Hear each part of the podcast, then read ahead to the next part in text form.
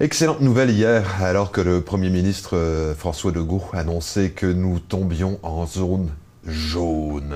Jaune, euh, c'est euh, couleur de l'espoir dans ce cas-ci, mais on va se le dire que dans le domaine des, spectacles, plus particulièrement des petites salles de spectacle et, qui font également de la, de restauration, dis-je, les derniers semaines, mois, ont été extrêmement complexes et on sent poindre un petit peu d'espoir euh, de ce côté-là.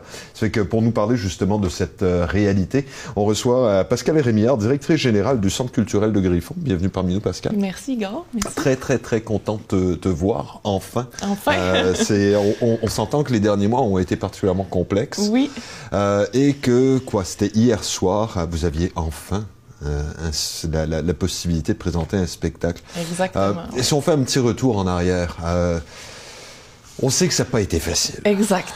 Oui, ça a été rocambolesque, là, c'est, c'est le moins qu'on puisse dire. Mais oui, nous aussi, on est très contents d'avoir enfin quelque chose à vous raconter. Mais oui, hier, donc, on a eu la chance de présenter notre premier spectacle depuis l'été dernier, là, quand même, où on avait eu quelques formules à laisser.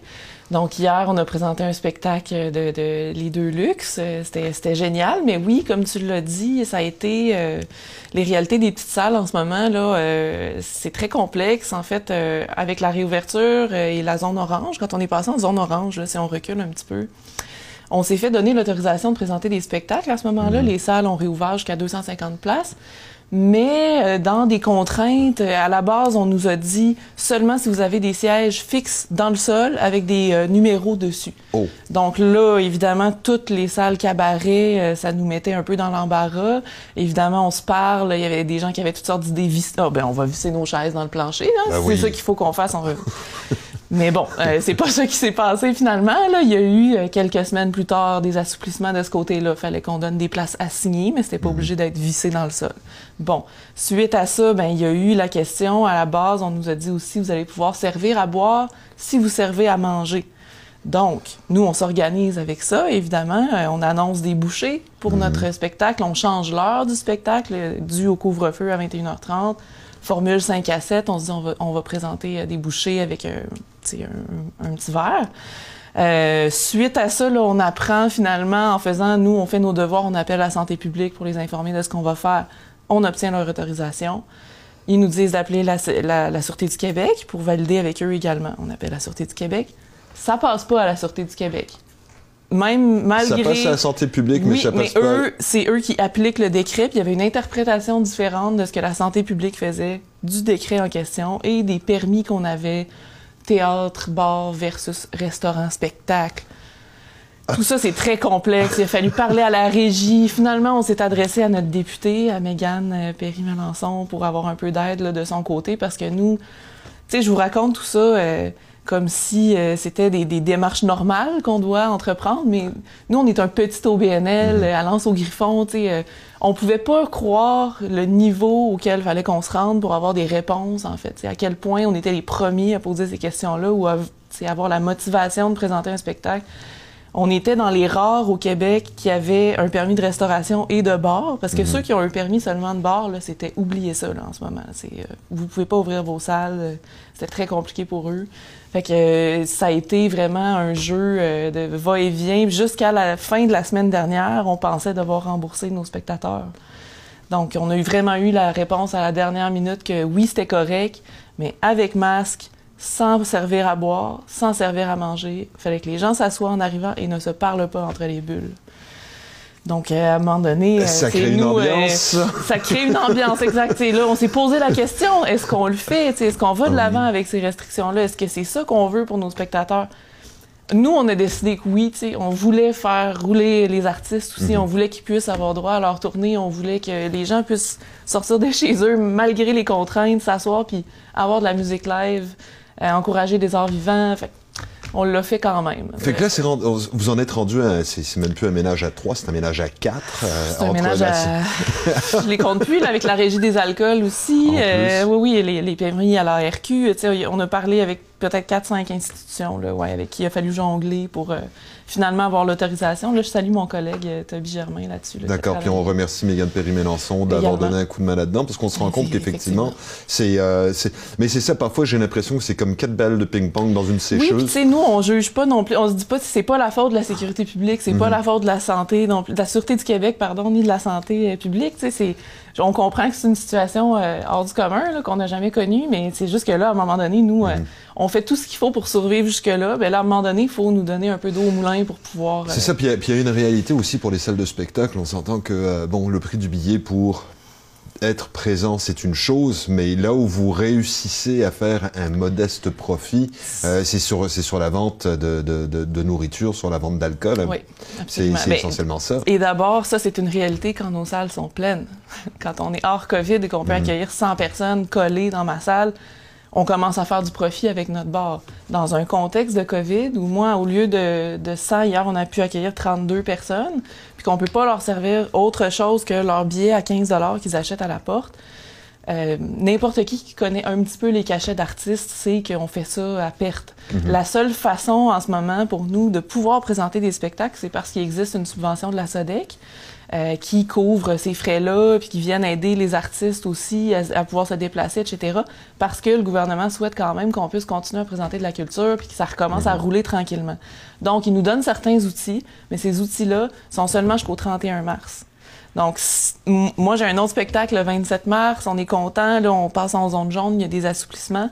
Est-ce que cette subvention-là va être continuée dans le temps, puisque, tu sais, on reste quand même avec des salles très, très restreintes? Est-ce qu'on va nous permettre de revendre du bar? Mhm. Parce que là, ce qui se passe avec la zone jaune, ce qu'on ce qu'on nous a dit hier, pour nous, c'est une excellente nouvelle, c'est que d'abord, les gens, quand ils vont être assis à leur place, ils vont pouvoir enlever le masque. Ils vont avoir le droit de manger. Boire, c'est un flou Oh. auquel on n'a pas eu de réponse directe en conférence de presse hier, Mhm. mais j'imagine que ça suivra dans les prochaines semaines là, à l'approche du 26 mars. Mais on peut présumer que si les gens peuvent manger, Ils pourront boire. On va pas comment les laisser sécher sur leur, leur siège Exact. attaché dans le plancher. C'est ça, mais écoutez, euh, on, fait, on fait avec ce qu'on nous laisse euh, faire, là, mais euh, oui. euh, donc ça, c'est une bonne nouvelle d'abord, mais tu sais, si on peut pas revendre du bar, si on peut pas éventuellement agrandir euh, le, le- le- le nombre de spectateurs là, Mhm. qu'on peut recevoir, va falloir nous donner encore de l'aide pour réussir à, à diffuser des spectacles. Ça, au niveau de l'aide que vous recevez, là, on, on se rend compte que le gouvernement, euh, je crois qu'il fait grosso modo son possible pour garder les, euh, les, euh, différents diffuseurs sur le respirateur artificiel. Est-ce que l'aide est suffisante pour vous faire survivre parce que on s'entend qu'à ce stade-ci, euh, ben, j'ose même pas imaginer à quoi va ressembler votre rapport annuel. Euh, ça risque d'être écrit en rouge foncé. C'est pas si mal, honnêtement. Euh, oui, là, il y, a des- il y a des endroits où particulièrement le bas blesse, là, Mhm. mais euh, nous, on a eu la chance d'avoir une saison touristique ici, quand même, en Gaspésie l'été dernier, là, qu'on, qu'on attend encore avec grand espoir cette année, mais je pense que ça s'annonce assez bien. Euh, ça, ça nous a donné de l'aide. Mais nous, les subventions auxquelles, tu sais, la subvention salariale d'urgence du Canada, ça nous a donné une sacrée chance au cours de Mhm. toute l'année. Ça, c'est certain. Ça nous a permis de garder tout notre monde à l'emploi. Euh, au niveau vraiment du spectacle, la diffusion de spectacle, l'aide qu'on a eue, nous, c'est euh, il y a eu un programme de musique action euh, qui nous a amené euh, une aide substantielle quand même là, au début de l'été pour réussir justement à faire euh, des, des spectacles hybrides puis essayer de essayer de présenter quand même quelque chose cet été à perte évidemment, mais on peut le faire grâce à ces subventions là. Euh, il y a la SODEC en ce moment qui offre euh, de l'aide. C'est les gérants d'artistes qui reçoivent l'aide et qui, qui nous versent une location. Là, en fait. C'est comme ça que ça se passe. Euh, cette subvention-là, on attend de voir si elle va être renouvelée. On aimerait ça, on se croise les doigts. Puis il y a également, les dernières semaines, il y a une- la subvention de Musique Action qu'on a reçue au printemps dernier. Elle, elle a été, euh, il y a un nouveau volet Mhm. qui, qui- qui a été créé. Donc, il faut qu'on regarde de ce côté-là, mais on pense pouvoir déposer là, pour ça aussi. Moi, par contre, je, je veux dire, je, suis satisfaite de l'aide qu'on a reçue pour notre organisation en, de- en 2020. Mhm. Je suis inquiète pour 2021. Tu disais notre rapport annuel 21, ça va être bien plus difficile, je pense, pour les petites entreprises que, pour, comme nous que 2020. On avait Mhm. de l'aide, le gouvernement était là, ils ont injecté des millions et des millions, on l'a vu. On, on a bénéficié de notre part, on s'en est sorti, le centre culturel continue d'aller bien, mais tout ça, ça termine en juin. Nous, nous, la SODEC, c'est mars, la subvention salariale, c'est juin. Fait après ça, là, ça va devenir un petit peu plus inquiétant, euh, euh, avec les mesures qui vont encore être là pour l'été. Ça va être à voir pour le restaurant aussi. Pour nous, c'est la même chose pour le restaurant. Si on reste à 12 places, comme on est en ce moment, au lieu de 74 ou quelque chose comme ça, c'est, euh, je veux dire, il faut C'est pas, pas rentable. Ben, on peut pas avoir une rentabilité assez élevée pour pouvoir continuer à présenter de la culture. Mhm. C'est ça notre modèle d'affaires. C'est parce que votre modèle d'affaires, c'est la restauration qui, qui La restauration qui nous mène à présenter des, mhm. des, des, productions culturelles de qualité à moindre coût, euh, mhm. en tout cas le plus bas possible. Nous, moi, c'est ça la, la, mission. Là, donc, euh, euh, cette question-là, cet, cet écosystème-là, là, que ça fonctionne bien, ça, ça m'inquiète pour 2021-2022, mais je je suis quand même assez optimiste qu'on va trouver des solutions. Le milieu à Gaspé aussi est très. Euh, la, la, ville, la MRC sont là pour nous euh, euh, habituellement. Donc, je suis inquiète, mais, mais, je, mais je dors la nuit. euh, là, on tombe en zone. Bon, on se rend compte là, à quel point là, c'est euh, bon pour, pour quelqu'un qui, qui, qui, dirige, un, on va se le dire, un petit centre culturel. Je pense que tu as fait énormément de paperasse ces derniers temps. euh, le travail, oui, la job a changé. Et puis bon, on, on tombe en, en, zone jaune à partir du, du, du 26 mars. Ça, ça a été l'annonce d'hier. en même temps, je regardais un petit peu les euh, les, informations disponibles. Puis disait, on va avoir plus d'informations pour savoir exactement qu'est-ce que ça va signifier euh, au cours des prochains jours. Euh, comment est-ce que tu entrevois ça pour l'été? On va avoir probablement une, une saison estivale qui risque de ressembler à celle de l'an dernier. Oui, je pense. Les frontières sont encore fermées. il y a beaucoup, beaucoup, beaucoup de, de contraintes si on veut faire de l'international, ce qui fait qu'on peut s'attendre à ce qu'il y ait du monde. Comment est-ce qu'on se prépare dans cette... Parce que l'image qui me vient à l'esprit, moi, c'est on conduit dans une tempête de neige avec des bourrasques. Oui, puis mais là, on... oui, mais l'année dernière, c'était comme notre première tempête. On n'avait mhm. jamais vu ça des bourrasques, on savait pas c'était quoi. Mais là, au moins, on sait un peu comment réagir, comment où s'arrêter, euh, etc. Donc, euh, moi, comment on se prépare pour l'été? À mon sens, je crois qu'on va avoir le même genre de mesures là, euh, au restaurant, par exemple, cet été qu'on avait l'été dernier. En nombre limité, donc? Oui, à la grandeur du Québec, là, avec les masques quand on se promène dans les espaces. Euh, ben, en tout cas, je, euh, moi, je me prépare, comme si. Exactement. Je me dis, bon, ça peut pas vraiment être pire que ça. Mm-hmm. on, pourrait être surpris. Euh, mais bon, moi, je me, on se prépare comme ça. On prépare les équipes comme ça, on, on, forme nos gens comme ça, puis on essaie de trouver les ressources qu'il faut pour vraiment bien organiser. Nous, là, par exemple, on vient de se faire donner euh, un lot de vieilles fenêtres. Bon, ben ça va peut-être nous permettre de les installer dans le restaurant, puis d'augmenter nos places en, en vue de l'été mm-hmm. prochain. Euh, nous également, tu sais, euh, au point de vue de l'hébergement, ce qu'on entend, c'est que c'est encore très très plein déjà, euh, à ce stade-ci. On est en mars, c'est déjà très très plein pour l'été. Donc oui, on va avoir une saison touristique. Euh, le restaurant, nous, on se prépare pour ça. On est tout en train de revoir notre menu à nouveau. Mm-hmm. je t'en touche un mot parce que oui encore, mais peut-être pour la dernière fois. En fait, je t'explique, là, on, tu sais qu'on a refait notre exposition permanente mhm. cette année. Euh, on en est très fiers. On a hâte de pouvoir vraiment le lancer en grande pompe, mais euh, pour les gens peuvent savoir qu'ils peuvent y accéder toute la, toutes les fins de semaine, en fait, sur les heures d'ouverture du Café de Lens.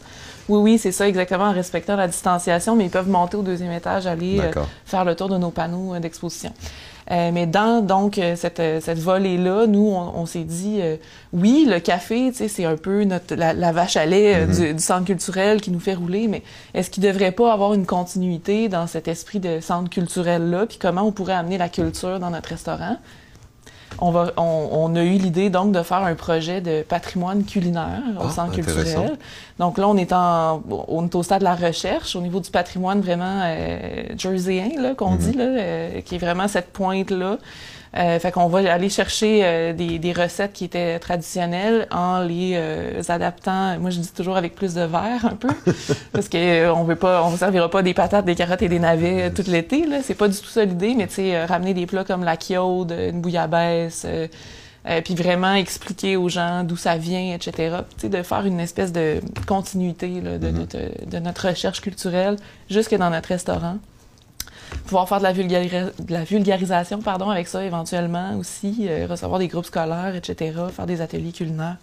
Donc, on est vraiment là, on trouve que c'est comme une complémentarité, Mhm. ça vient euh, en- englober un peu là, tout l'esprit du centre Mais culturel. C'est une excellente idée, en fait, parce qu'effectivement, notre patrimoine culturel, on le Oui. connaît très peu. Oui, puis il y a peu de restaurants sur la pointe qui le font vraiment. Là, tu sais, euh, nous autres, on veut ramener quelque chose euh, pour ceux qui ont connu le restaurant chez Mona à Cap-des-Rosiers, tu sais, que leur spécialité c'était la langue de morue. tu sais, ça, Uh-huh. c'est- impossible de trouver ça euh, maintenant. Fait c'est vraiment vers ça qu'on voudrait se tourner là, euh, essayer de ramener ces plats-là puis de les magnifier un peu là, Mhm. euh, à la sauce 2020-2021. Donc, vous allez, euh, c'est ça, ça- la culture, finalement, va, s'étendre dans le restaurant. C'est absolument Euh, est-ce, l'idée. Est-ce que vous pensez ouvrir davantage, plus largement sur le terrain, au niveau des- de la terrasse, ce genre de choses, pour accueillir plus de monde? Je sais que c'est, pas une question facile, j'en, j'en conviens. Euh, c'est pour l'instant non. Parce Mhm. qu'on a un enjeu d'installation sceptique euh, au centre Ah, culturel vrai, euh, sur vrai, ce terrain à l'avant oui. là, qui va être en travaux une partie de, de l'été. Euh, donc pas vraiment pour cette année, mais tu sais, oui, euh, c'est Mhm. c'est une bonne question là, tu me coinces un petit peu, mais euh, oui, on a une idée aussi de revoir comment on a structuré le café lui-même à l'intérieur. Mhm. Quand les rénovations ont été faites, ça fait 20 ans. Est-ce que, tu sais, leur visée, est-ce que c'était vraiment un restaurant comme ce qu'on s'en va? Faire, ou c'était plus un petit café sandwicherie? Fait est-ce qu'il y a des modifications à apporter dans la justement euh, la, la façon dont les choses sont placées au centre culturel. là.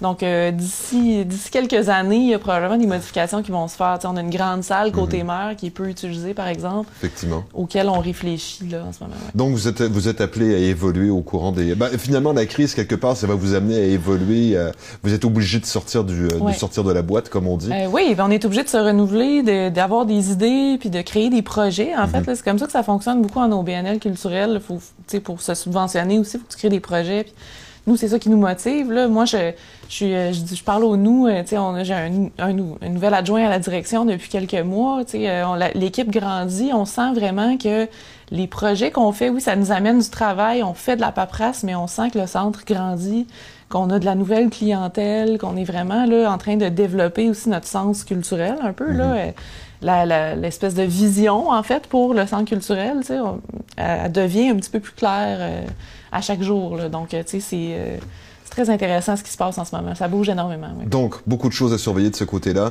Au niveau des spectacles, bon, tu me dis qu'il y a un spectacle qui est prévu pour le 27 mars. Si Exact. tout continue dans la direction actuelle, Il n'y a pas de Euh, raison que ça se passe pas. Là, visiblement, si on a un bâton dans nos roues, on va faire ce qu'il faut pour l'enlever. tu commences à connaître le parcours maintenant. exact. Euh, Il y, a- il y a plusieurs spectacles prévus au Oui. courant du mois de mars, avril, mai, juin. Euh, oui, exact. On va, compte tenu de la situation, on les sort un petit peu au compte-goutte. là. Vous Mhm. aurez compris. Euh, tu sais, même euh, les deux derniers en mars, on les a sortis un peu tôt. euh, tu sais, euh, il a fallu changer beaucoup de choses. Fait que là, on apprend aussi euh, de tout ça. Mais je peux vous dire quand même qu'à la mi-avril, on aura un spectacle de Danny Nicolas. D'accord. Euh, puis euh, le 1er mai également, on va avoir Melody Spear qui va être là chez nous. Mhm. Donc ça, c'est deux spectacles, c'est confirmé. Moi, je suis confiante de vous dire que ça va avoir lieu. après je on sais verra. pas à quelle heure. Ah, c'est vrai. Puis je sais pas sous quelle formule, mais il va y avoir ces artistes-là chez nous, ces dates-là. Puis après, pour ce qui est de la saison d'été, ben là, je, je me garde une petite gêne. Je vais revenir te voir euh, pour t'annoncer la saison en, en grand, mais on a une vingtaine de spectacles au courant de l'été. Tous les samedis soirs, on va avoir quelque chose chez nous, euh, plus, euh, plus également des choses sur le côté. Là. Donc, on vous prépare vraiment une belle programmation. On a également des conférences là, qui s'en viennent, qui devaient être sur les lieux, mais qu'on va présenter en ligne. Si les gens sont intéressés, il y a une conférence justement sur la culture culinaire gaspésienne qui s'en vient avec Jean-Marie Thibault dans quelques semaines. Là, j'oublie la date exacte, mais allez voir sur notre page Facebook. Puis ça, ben, on va vous en présenter tout au courant de l'année des conférences là, là-dessus. Chapeau, Pascal.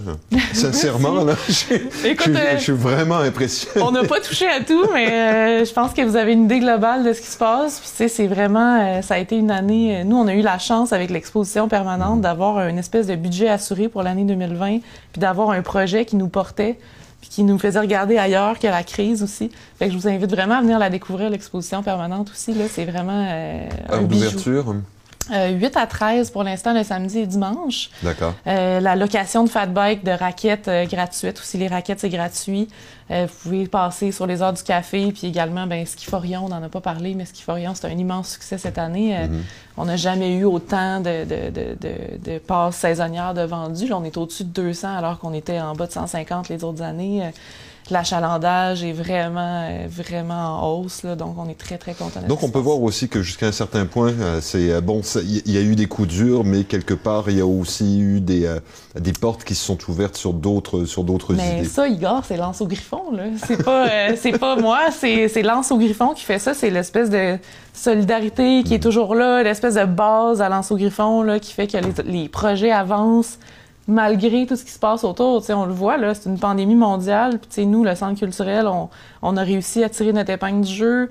Les clients sont là, sont au rendez-vous. On a nos boîtes thématiques, ça a marché, euh, mm-hmm. même dans le Grand Gaspé. On sent vraiment la solidarité euh, des gens. Puis Skiforion, c'en est un exemple flagrant, avec ses 15 bénévoles euh, qui travaillent comme des 40 heures semaine. à ce point-là. Ben, c'est de l'entretien et ça n'a pas de bon sens, les heures qu'ils font sur des motoneiges. Il faut aimer ça, puis il faut le faire pour les skieurs. Tu sais, c'est, mm-hmm. Fait que non, moi, je, je, relance toujours la, la balle aux habitants puis à mes collègues avec qui je travaille. Donc, Chapeau Pascal, chapeau à toute la communauté de lanceau Exact, merci. Euh, parce que c'est, finalement, c'est effectivement, ça a été un travail de, de, de collectivité. Oui, ça va le rester euh, pour les, les, années à venir aussi. Donc, on se revoit bientôt parce que tu vas nous parler de la programmation en espérant qu'on reste dans le jaune, euh, éventuellement dans le vert et éventuellement qu'il n'y ait plus de couleur du tout. Tiens. Peut-être qu'un jour on en parlera. Voilà. Merci Pascal. Merci Igor.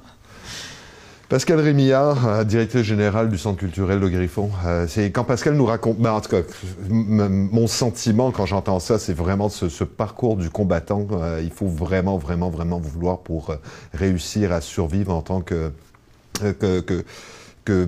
producteur, comme présentateur dans le milieu culturel dans la région. On a beaucoup d'espoir. Euh, le seul moyen pour euh, que euh, le centre culturel continue de survivre, bien entendu, c'est que vous, moi, tout le monde, on continue d'aller faire un tour là-bas. je pense qu'effectivement, comme toute la communauté de Lanceau Griffon, je pense qu'ensemble, on va faire en sorte que nos, institutions survivent. Et comme on l'entend justement de la part de Pascal, ben, c'est fou à quel point il va y avoir beaucoup, beaucoup, beaucoup, beaucoup de choses qui vont se développer ces prochains temps. Donc, à suivre.